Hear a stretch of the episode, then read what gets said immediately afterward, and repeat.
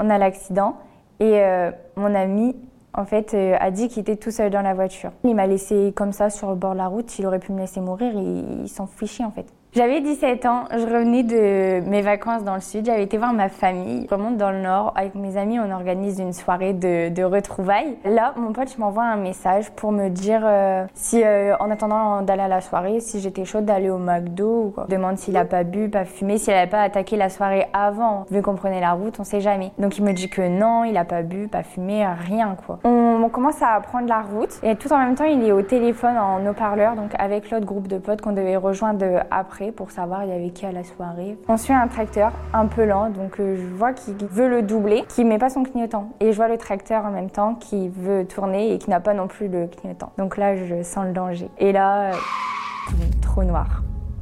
Donc je me réveille, je j'ouvre les yeux, je regarde euh, autour de moi. Je comprends pas trop ce qui m'est arrivé. Je vois que je suis à l'hôpital, mais je sais pas ce que j'ai sur moi. J'ai juste compris que j'avais eu un accident de voiture, mais j'ai aucune autre information. Je sais pas si mon pote va bien, je sais pas quel jour on est, je sais pas quelle heure il est, je sais pas ça fait combien de temps je suis là. Je me posais mille questions. Je tourne la tête, je vois mes parents. Je comprends toujours pas, j'ai une vision floue, enfin c'est encore très vague pour moi.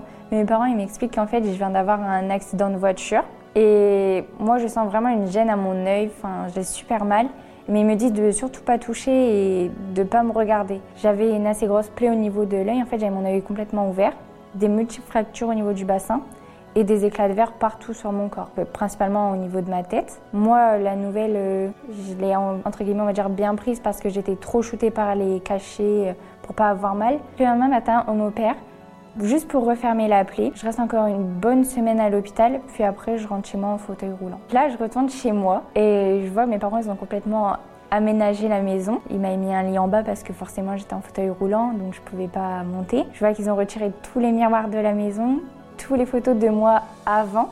Donc là, je comprends pas trop ce qui se passe, pourquoi ils insistent autant à ce que je me vois toujours pas. Ça fait plus d'un mois je me suis pas vue. Il y a des infirmiers qui viennent matin et soir pour me faire des soins au niveau de mon œil. Je commence à reprendre des forces. Avec les plusieurs séances de kiné, je commence à réapprendre à marcher en béquille. C'était très dur. Mais euh, j'ai trouvé la force d'aller jusqu'à ma salle de bain pour me voir dans le miroir. Et là, gros choc. Je vois, j'ai plein de cicatrices au niveau de mon œil. Je me dis, euh, c'est pas possible, je peux pas rester comme ça toute ma vie. Enfin, je me vois vraiment défigurée et je me dis, c'est fini pour moi parce qu'en plus j'étais dans l'esthétique. Donc, euh, je me dis c'est fini, plus jamais je pourrais faire ce que je veux, plus personne va me regarder, enfin je, fais peur quoi, je me dis vraiment je, fais peur. Je suis passée par euh, tous les états, plus, plus d'un soir j'ai fini en pleurs parce que je me regardais et je me dis je ressemble plus à rien, je ressemble à un monstre, j'ai été défigurée. Mes parents ils ont su que je m'étais enfin vue, mais moi j'acceptais pas, enfin je m'acceptais pas comme ça. Donc on a cherché une solution pour, euh, on va dire, me réparer. Et donc, on a trouvé la solution euh, de la chirurgie. De la première consultation avec le chirurgien. Il m'explique déjà tout d'abord que j'aurais pas dû juste me faire recoudre le premier soir, mais euh, bien faire une greffe de peau directement. Parce que là, en fait, euh, j'ai tous mes nerfs qui ont été sectionnés. Je peux plus.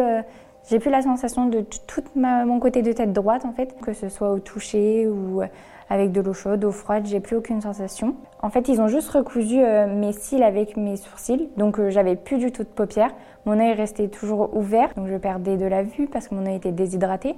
Je devais mettre constamment des gouttes, de la pommade pour euh, rester mon œil hydraté. Même pour dormir, c'était compliqué pour moi, je dormais avec un œil ouvert quoi. Donc là, il m'explique que je vais avoir plusieurs greffes, ça va s'étaler sur plusieurs années. Et moi, j'étais, on va dire, contente parce que je me suis dit, Enfin, il y a quand même une solution. Je ne vais pas rester euh, comme ça toute ma vie. Donc là vient la première euh, opération. Il me prend de la, de la peau derrière l'oreille pour la placer au niveau de la paupière. Après ça, j'ai subi deux autres opérations pour améliorer ma greffe et j'en ai encore plein d'autres à, faire pour euh, remettre de la pigmentation, pour poncer les cicatrices, pour enfin retrouver mon visage d'avant. En plus des chocs physiques, j'ai eu un énorme choc psychologique du fait que j'ai eu plein de flashs de moi qui hurle dans la voiture ou des pompiers, des cris, des pleurs qui m'empêchent de dormir. À cause de ça, j'ai des euh, la nuit. J'avais besoin de réponses à mes questions en fait. Donc je me suis dirigée vers mes parents, ai posé plein de questions pour enfin comprendre l'histoire.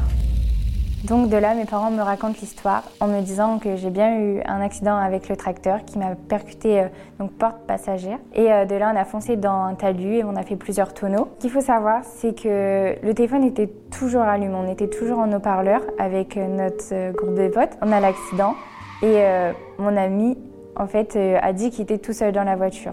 Il m'a pas porté secours et m'a laissé tout seul, alors que lui n'avait absolument rien eu. Ce n'est même pas lui qui a appelé les pompiers, en fait, c'est un infirmier qui nous suivait derrière, qui a qui m'a porté secours. Lui, au final, il m'a laissé comme ça sur le bord de la route. Il aurait pu me laisser mourir. Il, s'en fichait, en fait. Depuis, il a même pas pris une seule nouvelle de moi. Jamais il m'a envoyé un message, demandé si ça allait, comment j'allais, enfin, rien. Cet accident a chamboulé toute ma vie parce que le lendemain, j'avais un entretien d'embauche pour euh, une alternance. Une semaine après, j'avais mon permis. Donc, euh, tout ça, ça a été euh, annulé, tombé à l'eau. Mais j'ai su me relever. Au cours de l'année, j'ai réussi à avoir une alternance. Donc j'ai fait mon, année scolaire quand même en fauteuil roulant, mais je suis quand même allée à l'école. J'ai réussi à avoir euh, un CDI en esthétique. J'ai réussi à, faire ce que je voulais. Et j'ai réussi à avoir mon permis également, même si j'ai toujours des traumas. Le fait de rouler la nuit, euh, doubler, euh, ça me laisse quand même pas mal de traumas. Aujourd'hui, quand je repense à l'accident, je me dis que j'ai de la chance d'être en vie parce que ça aurait pu être vraiment pire. Mais d'un autre côté, je ressens aussi de la colère euh, envers mon ami qui m'a jamais envoyé un message pour me demander comment ça allait, ni même pour s'excuser. Mais j'ai envie aussi à la justice parce qu'ils ont mal fait mon dossier. Il y a plein d'erreurs de procédure qui fait que du coup j'ai du mal à tourner la page sur ça. Et donc c'était ma pire expérience en voiture.